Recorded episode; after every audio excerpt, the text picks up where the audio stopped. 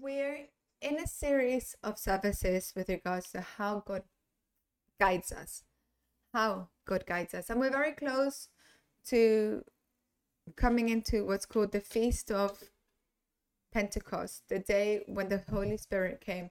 And we've been talking about those wonderful things and what each of those feasts means and how each of these teach or show Jesus in our lives. So today we're going to continue in that series, especially this morning. Today we're going to talk about what it is that we should do for the Holy Spirit to guide us. Last week we spoke about the things that we shouldn't do. And this week we're going to look at what are the things that we should do for the Holy Spirit to guide us and for us to be able to be guided and know more of God. The biggest necessity for the church is to know the Holy Spirit, is that the Holy Spirit guide us. That's the biggest need that we have. If we're guided by the Holy Spirit, everything else will be added on. And for example, perhaps in this moment, you're fighting with your financial area. If you know the Holy Spirit, you're going to know what to do, what you need to change, what you need to do. Perhaps you're fighting with a child or a relationship in a situation in your life, a specific situation, that if you allow the Holy Spirit to guide you, He's going to do wonderful miracles and changes. Perhaps your biggest need is a decision or a work decision. If you allow God to guide you, God will show you the correct path and you'll be able to take a good decision.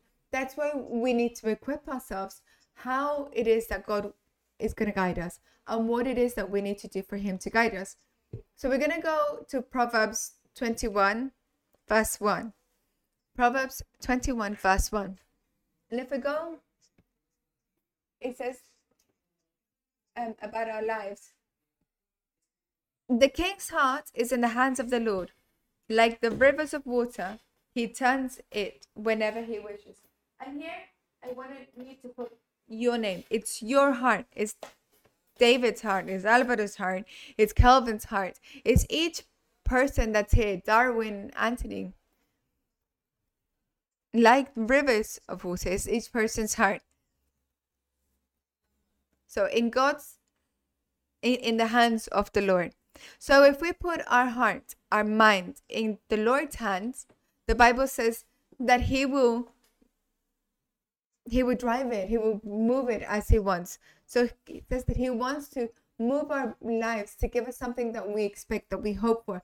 So in so says it says the God's plans are good plans, good for, plans for good and not for bad.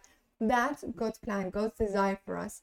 So the difficult thing is the great difficulty that we find is that we don't know how to find those plans, what it is that we need to do. We don't know how to search for those plans and how to know what it is that God has for us. So if we go to First of Corinthians 2:11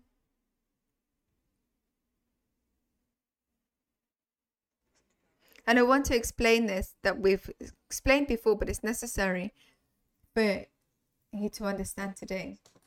Because no one can know a person's thoughts except that person's own spirit. And it's true, we've seen it many times. And no one can know God's thoughts except God's spirit. So I want you to think about this. And just to hold on on this moment. You and I need to know what God knows. You and I need to know what it is that God wants for tomorrow, what it is that He wants to do. That's the great desire of anyone. And whoever doesn't have that desire, well, practically you're lost practically because how could you not want to know what God wants for us if we know that God knows everything?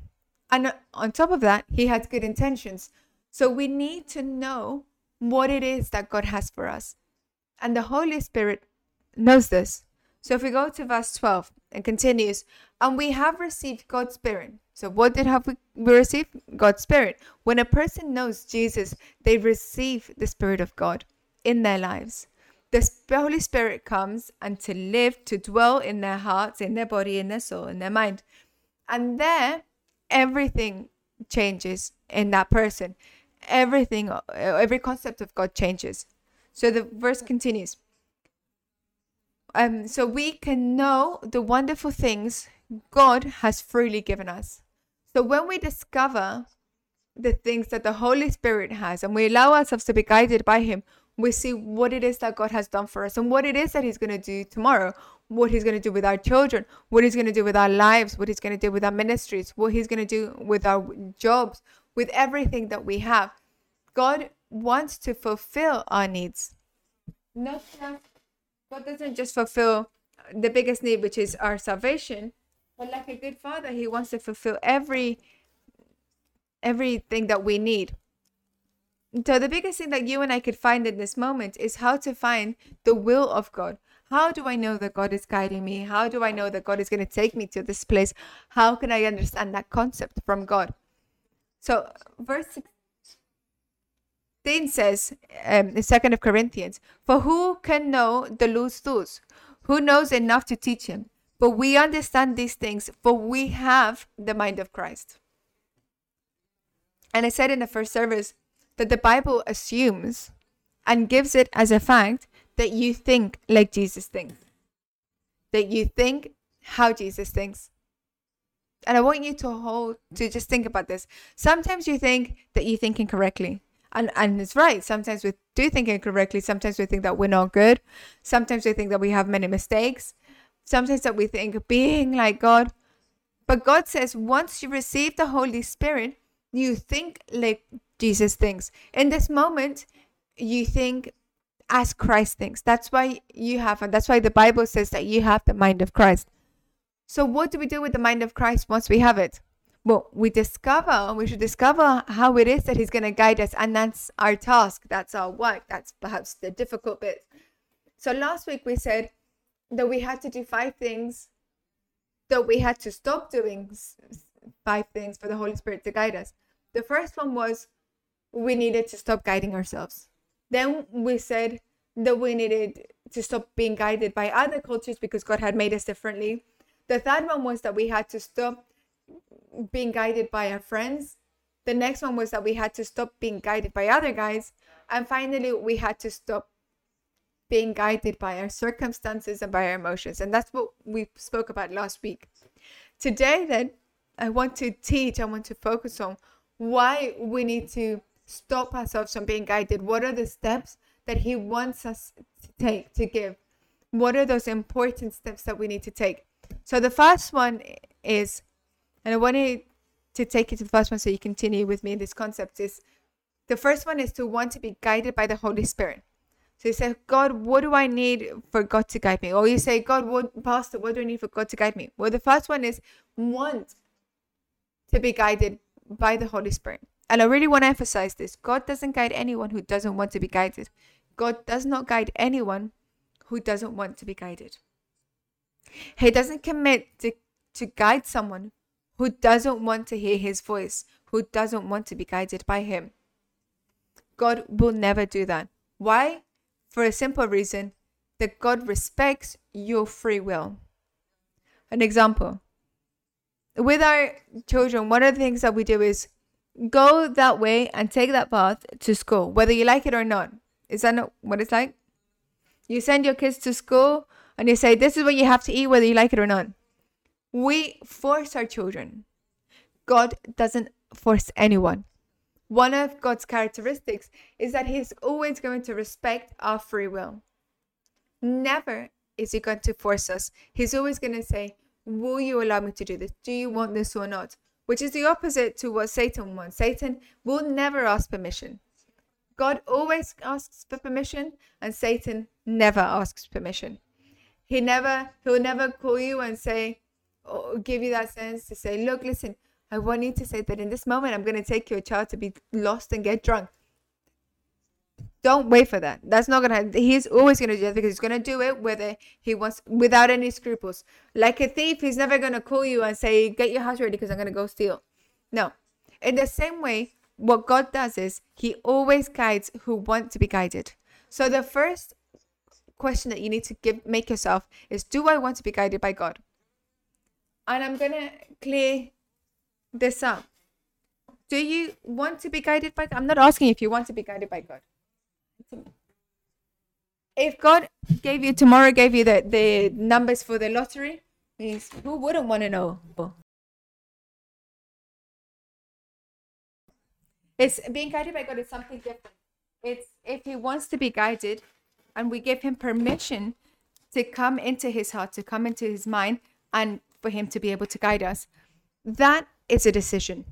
It's not a desire, it's a decision. And I've been repeating in the last couple of services something that has really surprised me and impacted me is you only believe what you practice.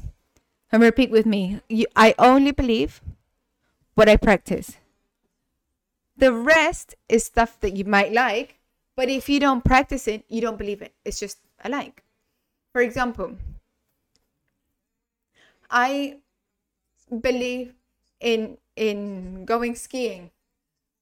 I believe, I think it's good. I would like to do it, but I don't do it, which then means I don't believe it. I only practice. You only, the only things that you believe in are the ones that you're practicing, and you got to analyze that. So, guiding ourselves, allowing God to guide us is another aspect. It's something that you have to allow God. So, if we go to Psalm 42 1. And it says, As the deer longs for streams of water, so I long for you, oh God. And just think about it. David was a man who allowed himself to be taken by God. And the characteristics of David was that he longed for God to guide him. He longed for God to take him to such a point where he compared what he was experiencing, that desire for God to guide him, the same way as an animal in the middle of the desert with us, saying, This is how I need you. This is how I need you. Like I need water.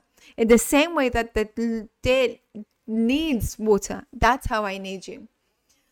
So, when are you going to be guided by God? When you want. But you need to want. And needing to want means in action is to make those decisions, to take those decisions. It's not just a desire. The desire is something else. Wanting is to really, really want this. And when you long, when you say, Lord, I need you, and in fact, the most difficult moments in a believer's life are the most beautiful moments, are those moments when you're broken down and you say, Lord, I can't do this anymore. And it's like you're being choked by a circumstance and is saying, I can't lead the situation. Lord, help me. In that moment, it's when you want Him to really help you. And in that moment is when you hear God's voice or when you're guided. This is what I need. This is what I did this because of what I understood from what you said to me. And the problem was taken away. So if you want God to guide you and to guide your family and to guide your wife and to guide your children, you first need to long for Him with all your heart. God's not going to guide you unless you long for Him deeply. And in verse 2, it says, My thirst, I thirst for God. So what do you have thirst for? I thirst for God, the living God. When can I go and stand before Him? So when you when God God will guide you from that moment that you have that thirst for Him. Not that you want to have a little bit of a drink, but for you to really thirst. So from that moment is when He'll guide you. And I want that to be super clear. So if we go to Psalm 40, verse 8, and this is what happens in this moment. It says, I take so when you're thirsty, you come to this conclusion I take joy in doing your will, my God. And you think, God, I need you. I need to do this. You're in the middle of a call, in the middle of a difficult circumstance in your life, in the middle of a situation that you don't know how to handle, and you say, Lord, I need to do your will. There is where God guides. There is where God can guide and do something in your life that's completely different. So we're talking about wanting to experience who God is in your life and for Him to guide you. And if we go to Acts 20 21, and I need you to understand what it is compared like and how do i identify that i've gotten to that point? What are those those things that help me understand right now i'm needing now i'm longing? Why? Because you sit down and you start thinking and you say well i i, I see a, an advert and you think oh i'd really like those trainers. I'd love to have these trainers. Sometimes i argue with my wife because it was a, a want but it's not something that i said that i was going to have. When she says oh i'd like to have this she said no I, we have to wait. She said no it's not that i want it now. It's just a desire that i have in my heart. So perhaps you hear this and you say yeah i'd kind of like to hear the voice of god but it would be cool for my children to be guided by god for them to have good relationship. I'd like for my children not to separate or for my marriage to to continue functioning, to have healthy children, everything that you talk about with regards to your family. But those are simply just wishes until you say, At this moment I began. And this is when we find in Acts 20 21. And I'm going to give you three quick things for you to understand when that if you're in this moment, that's where you want the will of God. And I'm going to teach you how to identify this in a very practical way. And it says, I have had one message for Jews and Greeks alike. For who? For the Jews and the Greeks. Paul said that I've got the same message for the religious and the non religious, for the people in the church and the people that don't go to church, for those who are Jews and for those who are Gentiles, for those who are a nation of God and those who aren't a nation of God. Basically, just the same. Paul says, I have a message for everyone. And everyone falls, comes into the same way of wanting to know God. First is the, necess- the necessity of repenting from sin. And repeat with me repentance. You will know that you are ready, that you want the presence of God when you want to repent yourself of these sins. And pastor, what you're saying is wonderful. But if you don't want to repent your sins, it's just a wish. If you're not in that moment taking a decision to leave everything behind or to leave something behind, then you're not wanting with all your soul. You don't have that thirst of the living God. Why? Because the characteristic is once you want, Lord, I want to to to to follow you. You let go of everything that's getting in the way, all of your sin, all the selfishness or stealing, whatever it is that you're living in your life, but you want to leave your sin, and Paul knows it. That's why that's the common denominator of all the people in the church that were guided by God. The common denominator within all was that they all had repentance. They all repented. The nation of Israel would lo- would get lost. They would stop. They would start doing what they wanted. The enemy would come and massacre them. They would they would have them op- oppressed. And the nation of Israel, the only thing that they needed to do was, Lord, please forgive me. Forgive me because I've lost all these years. And then God would appear and say, Come, let me guide you. Why? Because it's the common denominator in a person that's ready to walk with God, to be guided by God. So they say, Pastor, I want to be guided. Well, then where's your repentance? You want to leave your sin? Go. But repentance is what? It's going in one direction and simply doing a 180. The second part then says, turn and turning to God. So the first one is repenting of your sin, then turning to God. And say, I need to need to go back to, to God. It's changing your direction and walking in the opposite direction. There is the person saying, I am thirsty. I need from you. They're ready. It's the first step to be guided. But the final part says to us, and having faith in our Lord Jesus. So the last part is to have faith in Jesus. So a person who is thirsty and wants to be guided by God says, Lord, I'm going to trust in what you're saying. So I want to ask you, are you, are these three things within you? And if these three things are there, then you're ready to be guided by God. And I ask you, so maybe let make it a little bit easier. What is the sin that you want to leave? The second question is, what are you doing to, to turn back to God, to find Him? And finally, how are you trusting in God? Is this something that's happening in your life? If it is like this, then you're ready to be guided by God. If it's not like this yet, then it's just simply a wish in your heart.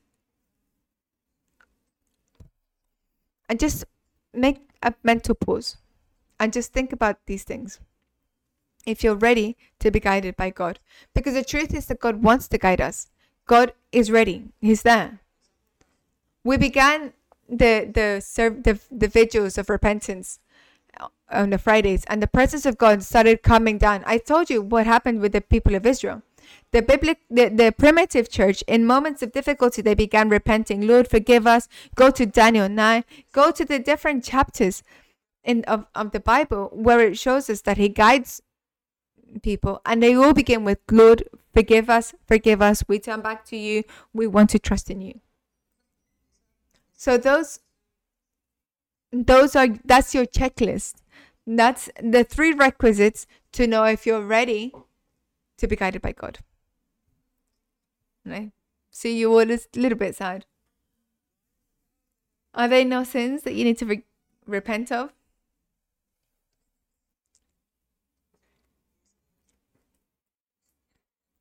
Think about this. If you want God to guide you, you're going to begin from this point. There's no other starting point. You might feel bad for yourself. Oh, poor me. My whole body hurts. My head hurts. Lord, please, I need you. And you don't begin. It begins by repentance. So start thinking what it is that God's telling you at this moment, what it is that you need to repent. The second requirement, then, is to decide to obey before knowing what you need to do.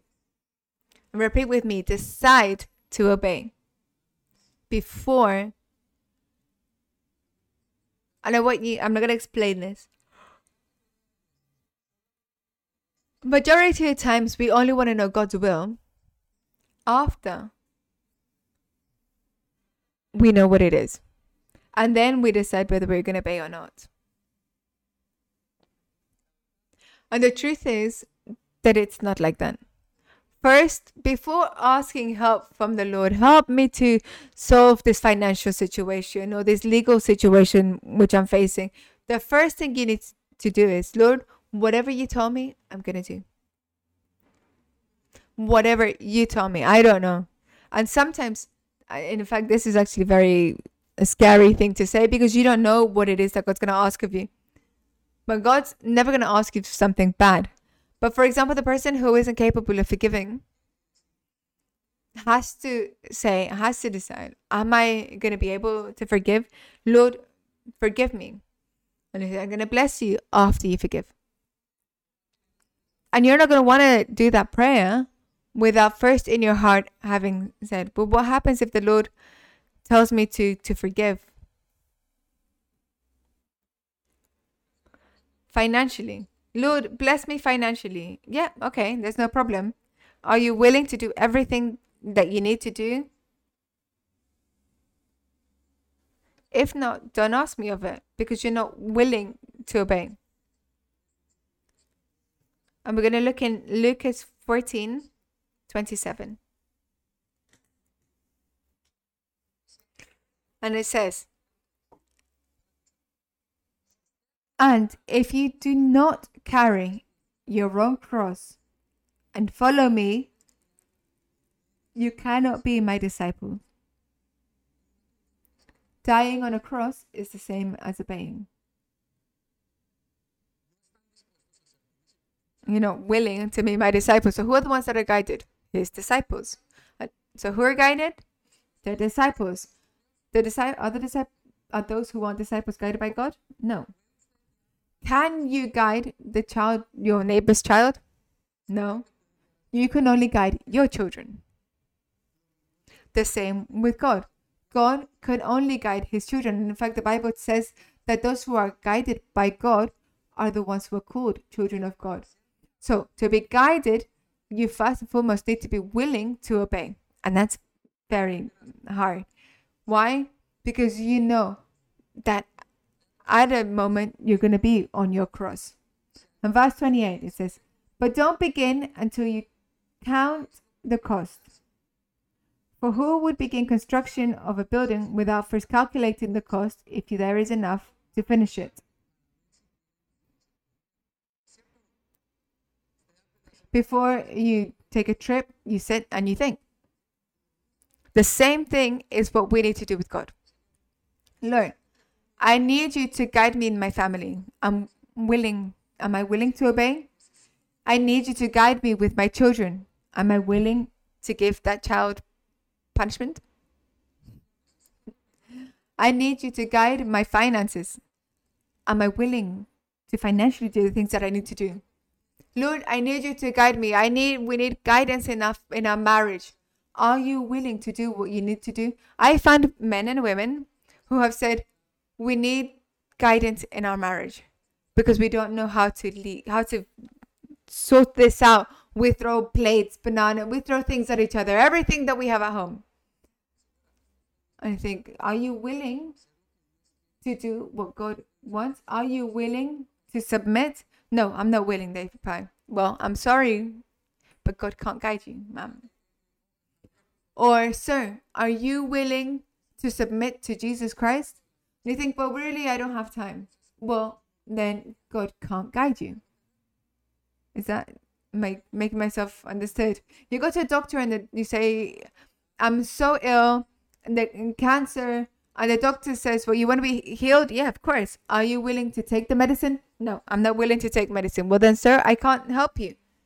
Is that no? But it's like? It's the same way how God acts with regards to to obedience.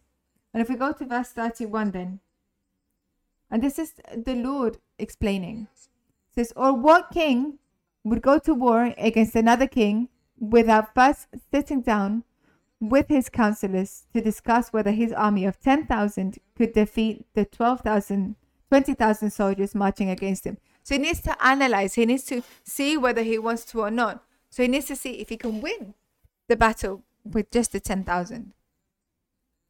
And in verse 32, you're going to need to ask yourself if what you're going to do in your life is it are you willing for God to tell you and for you to follow God's commandments? Because otherwise God says, I can't guide you. How how can I guide you? And this is what it says. For me, this is a legal clause in verse 32. And if he can't, and I'm going to read this in first. Okay. And if he can't, he will send a delegation to discuss terms of peace while the enemy is still far away. So ask the Lord, Lord, I'm fearful of what you're going to ask me. But be honest with God. Lord, I need you to help me. And the Lord says, Forgive. You think, Lord, I'm fearful of forgiving because I don't want to be abused. I don't want to be taken advantage because if the pain that I have within is too much, and if I give it up, I don't know what to do. I was abused. This happened. I don't know. I have fear of wanting to do this. And there are moments where I've said to the Lord, and there are prayers that I've stopped, that I've not said in in that moment because of fear, because I know that when we pray, we need to fulfill it. The Bible says you will fulfill your vows.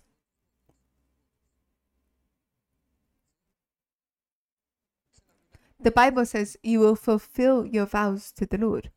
And what does this mean?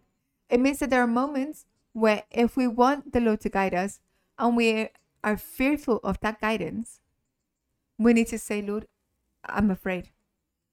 Many people don't obey the Lord because they're afraid. No, not of God, but they're fearful of the circumstances. And you know what that is? Lack of faith. And if I do this, then what's going to happen to me? Because if you knew that things were going to go well, what would you do? Immediately take the decision or not? Why don't you take the money and invest it in whatever? Because you don't know where that money is going to go. You're not going to, you don't know if it's going to do well or not. So what do you do? You tie it down and you put it in your bank account. But the day that you're sure, very happily, you'll take then and say, This is the house that we want to buy. This is the car that I want to buy. Now, what is insecurity? Insecurity is fear. And what's the difficulty of God with us? that fear is the same as not trusting. So, when you want to be guided, you need to trust. And if we go to John, sorry, verse 33. So you cannot become my disciples without giving up everything you own. And for giving up everything you own, it's not saying that you need to give everything. Everything that we have is what's in our heart. That's what the Lord's referring to.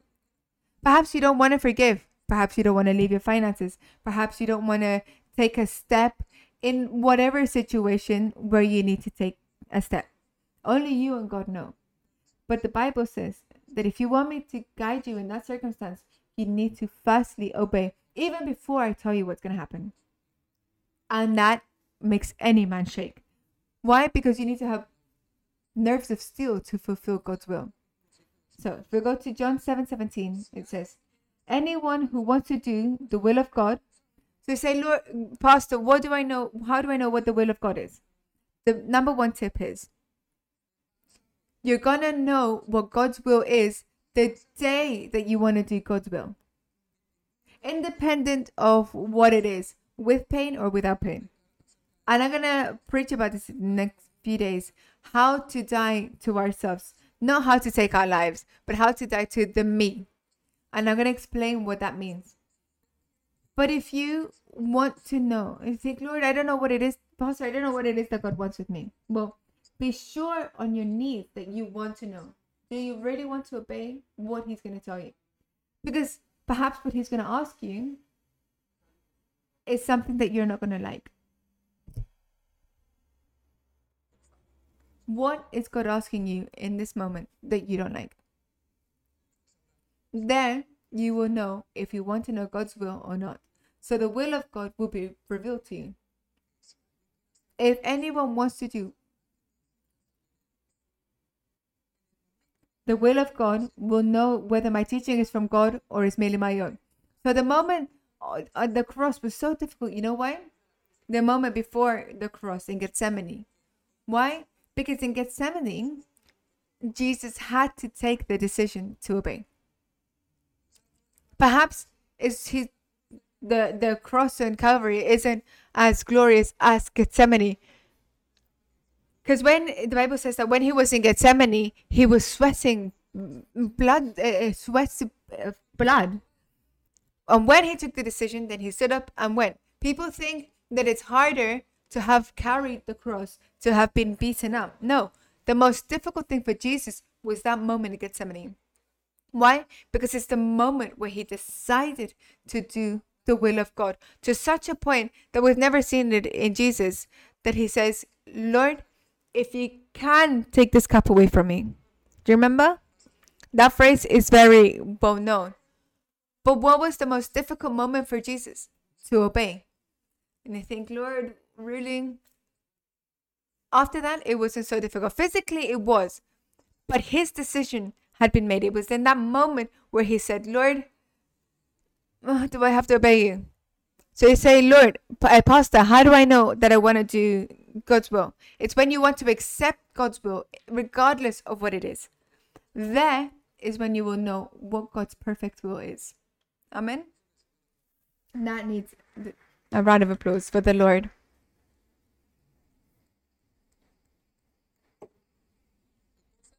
So, making this decision. I want to know what your will is, but Father.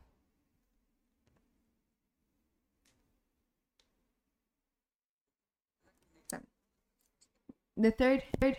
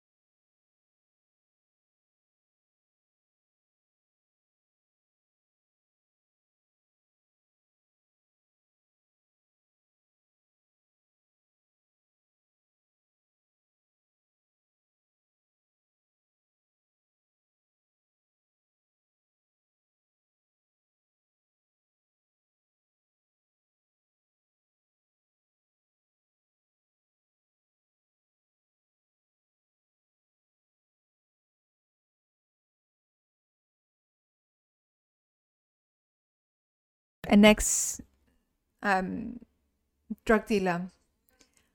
And with his those stories, the surprising stories that he tells us, he said, I went on in a tunnel, I did the route to the US, and I was carrying so many things. And while I was ministering this person, because they needed to be guided by God, he needed someone to forgive him. They were going to be killed because of 3 million euros. And I looked at him to his face and I said, You've been capable of leaving your life, of doing all these things that you did.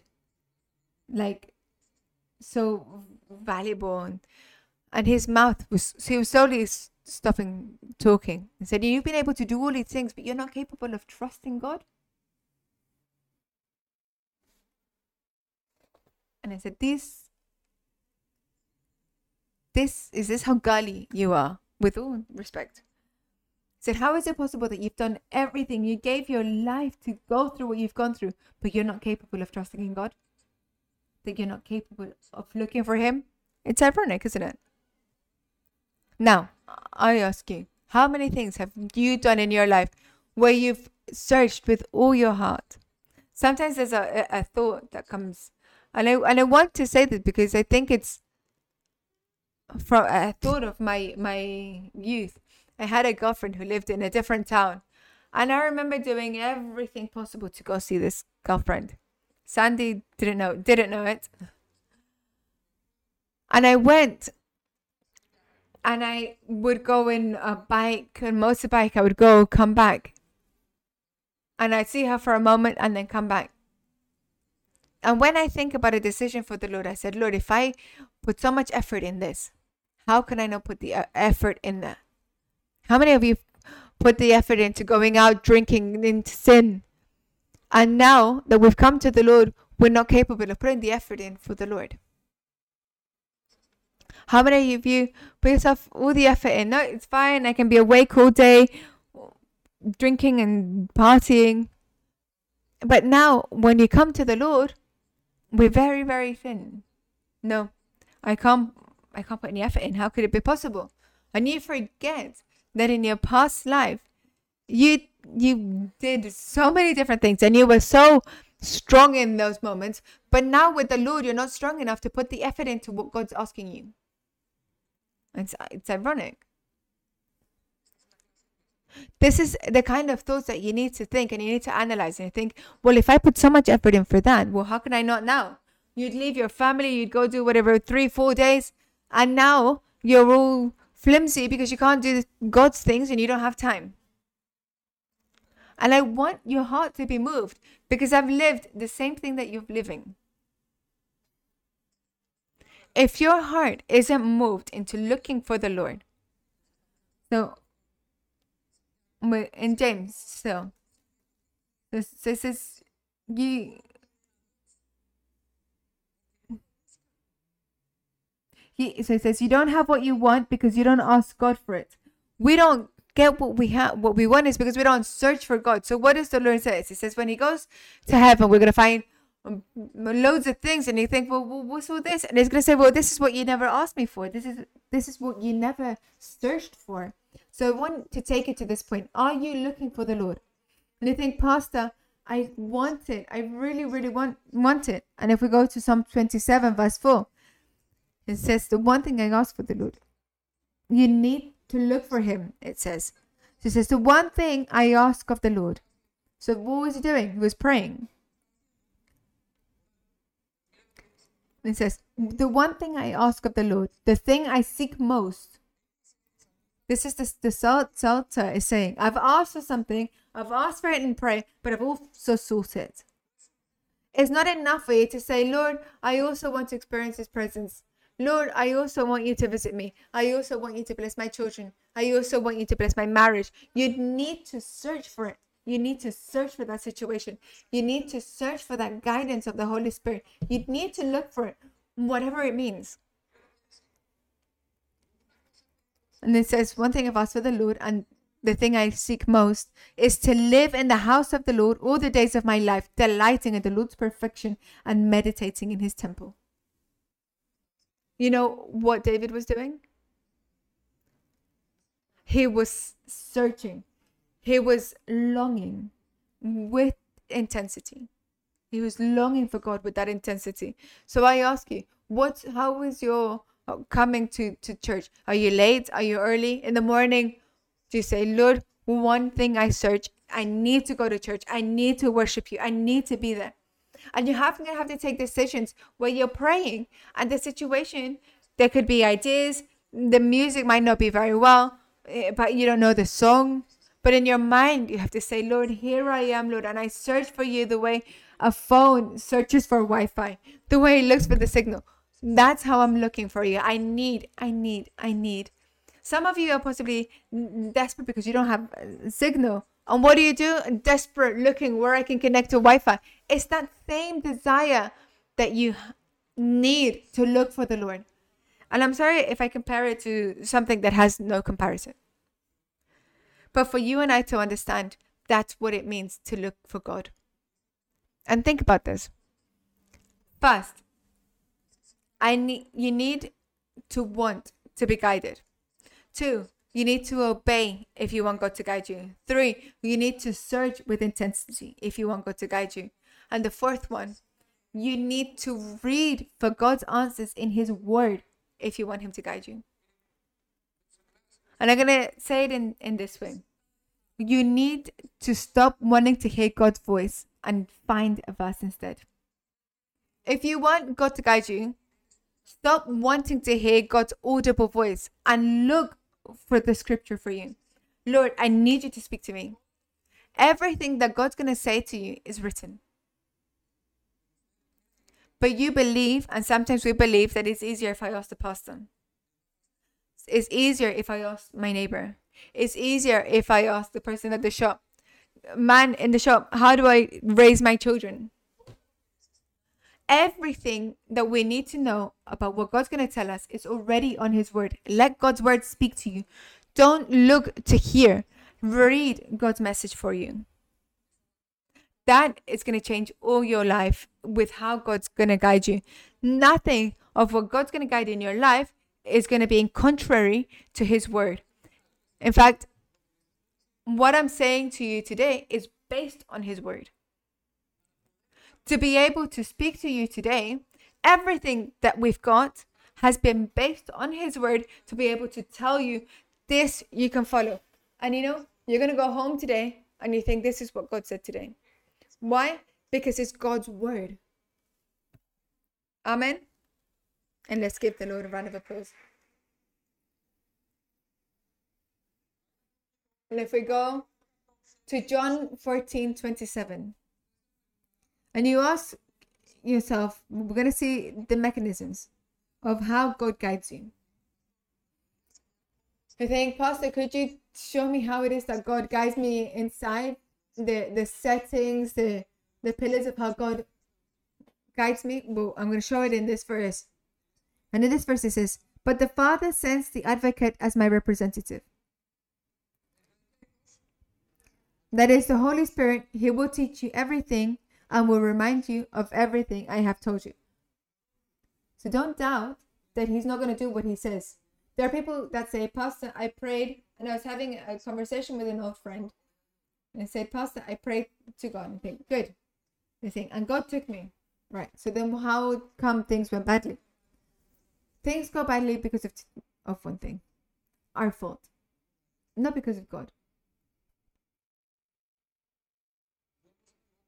God makes no mistakes. He is ready to do what he needs to do.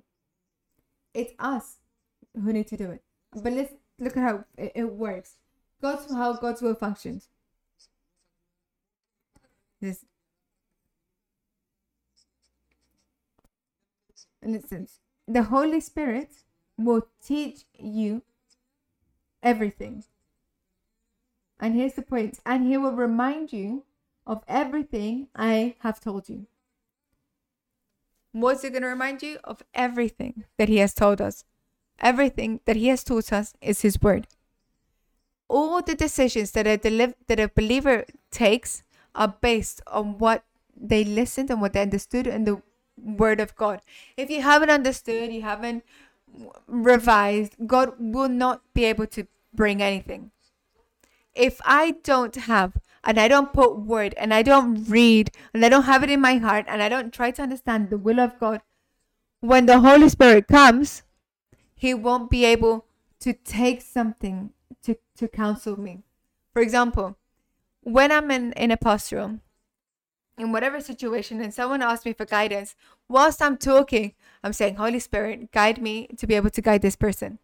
Why? Because it's a big responsibility. And while I'm talking to that person, I start saying, Holy Spirit, guide me. What do we do? What do we say? Most of the time. Whilst I'm saying this, I get a verse. It says, Look, this is what happened to the Lord. This happened to Moses. And the person says, Well, that's that's what I needed to hear. How does it work? What I put of God's word in me is what He'll take to guide me. What you know of God is what He will take. He can't take something that you don't have in your mind. He won't use it because you don't have it in your mind. He says that he will remind you of everything he has he has told. And what he has told is written in the Bible. So if you want God to guide you, you're going to have to give God the information for him to guide you. You're going to have to say in your mind and in your heart, Lord, take of everything that I have learned That's why there are people where, when they have a situation and God's going to guide them, they don't know what to do. They don't know how to act. I don't know what to do as a husband. I don't know what to do as a child. I don't know what to do as a wife. I don't know what to do to my children, to give or to not give, to discipline, to not discipline, how to build a business. I don't know what to do with my finances.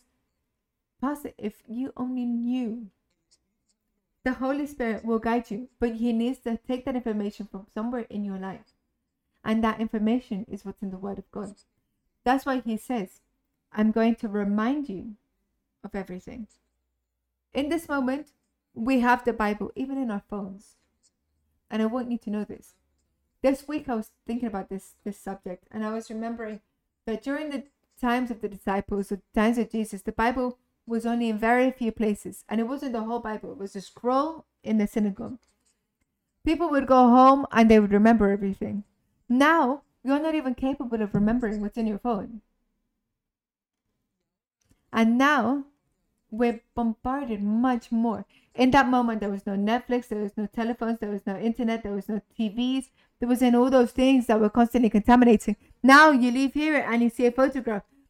Messiah never went in a church seeing of a woman naked, and that, that picture was stuck in their mind. Or a photograph of a of cigarette. None of that. But now all of that is continuously bombarding your life.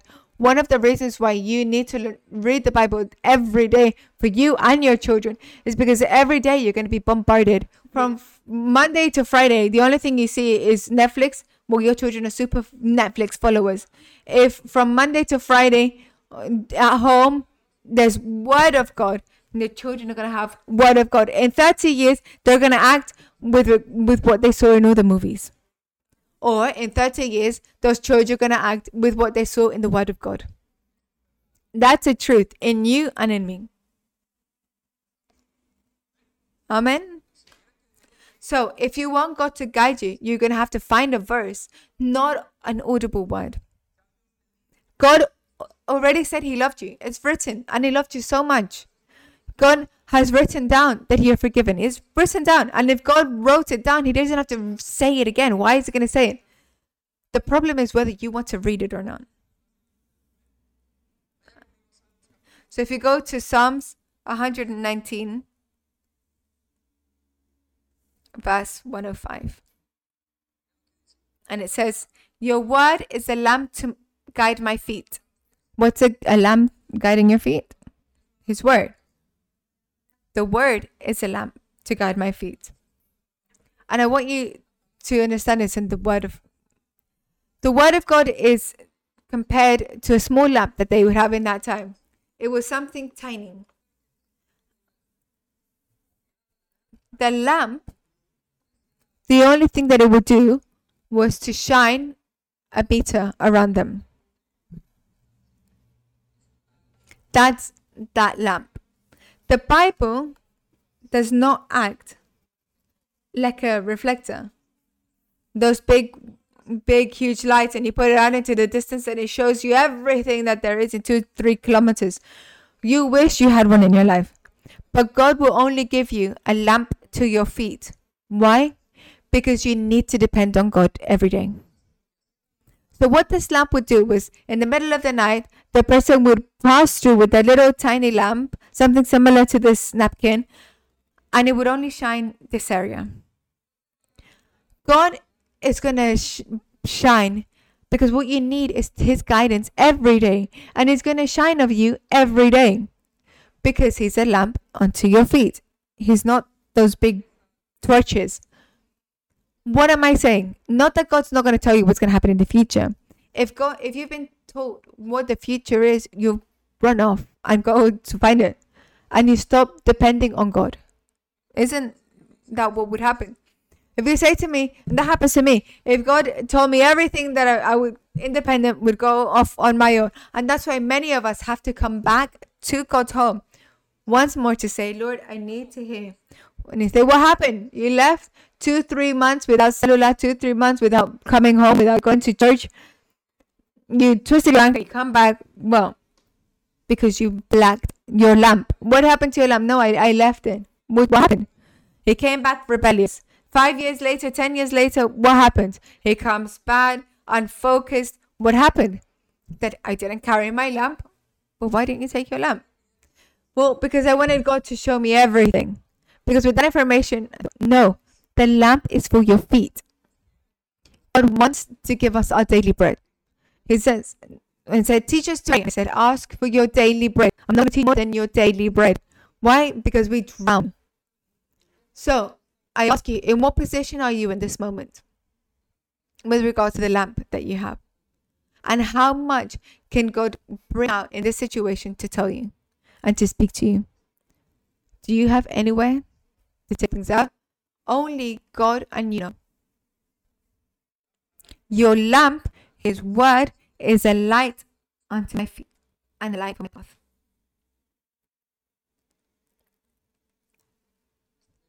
Sadly, we've hurt our feet, cut our feet because we don't have the lamp. We've decided to walk dark. What a crazy thing with humans have a characteristic that's always going against that they can do everything by themselves.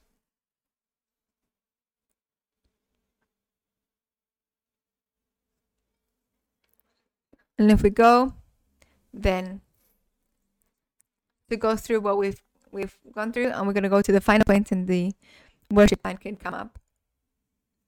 So we've seen four things, and we're going to see the fifth one. How it guides us. First, you need to want it.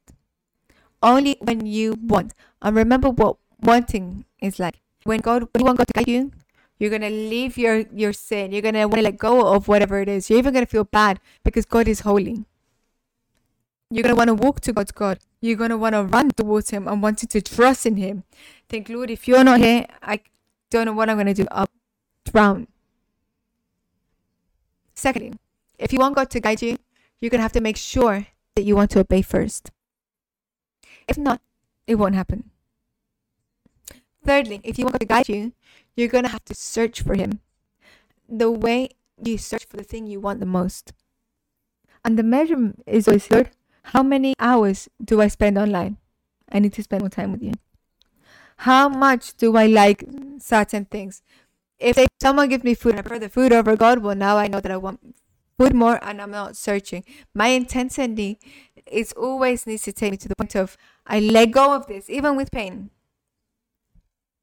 Fourth, if you want God to guide you, you're going to have to stop waiting to get ways and read a verse.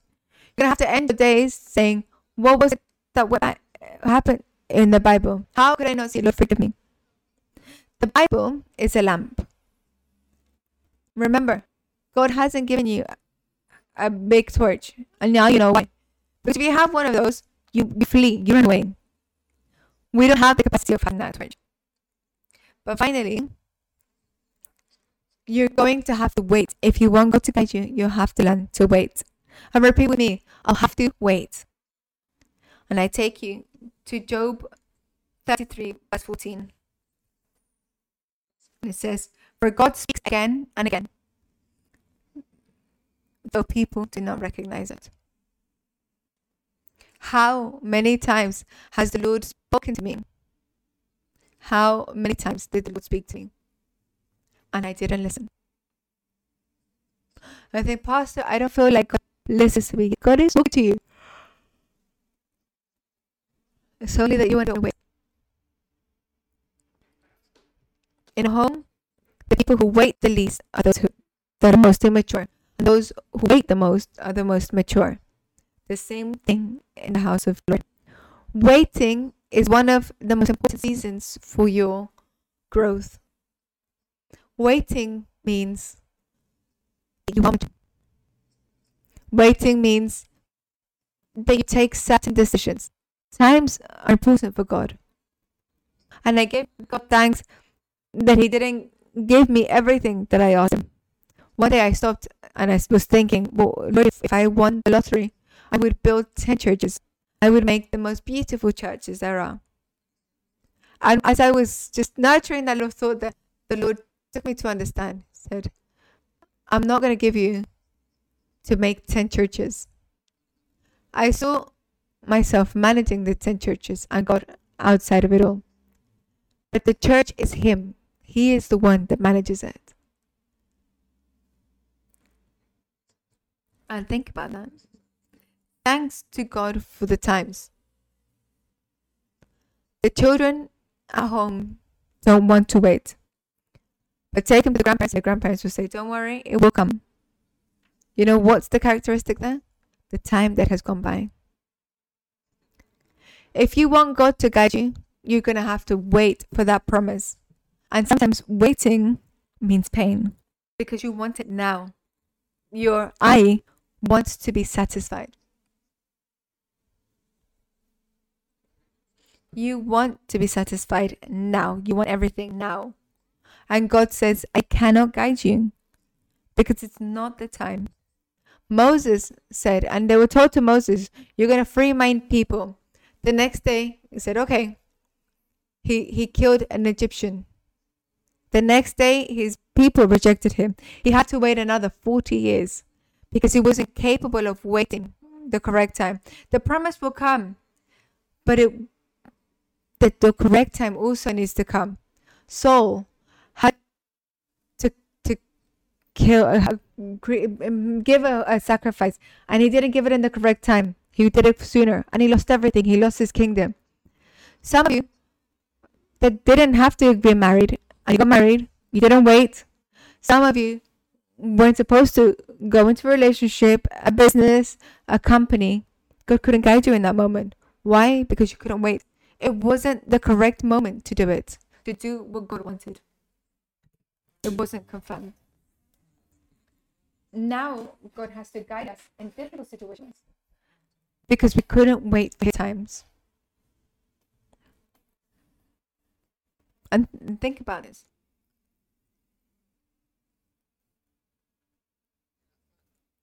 That rush brings a lot of tiredness. That's why if we want God to guide us, we need to stop, to take a pause in our step and say, Lord, what are you saying? And it won't be easy. And I ask you, do you still want God to guide you? Of course. None of these things are bad. But all of these things are going to submit your eye to Him. And the most difficult thing that you find in this moment is wanting to die from within. Because dying from within means denying yourself. If you close your eyes,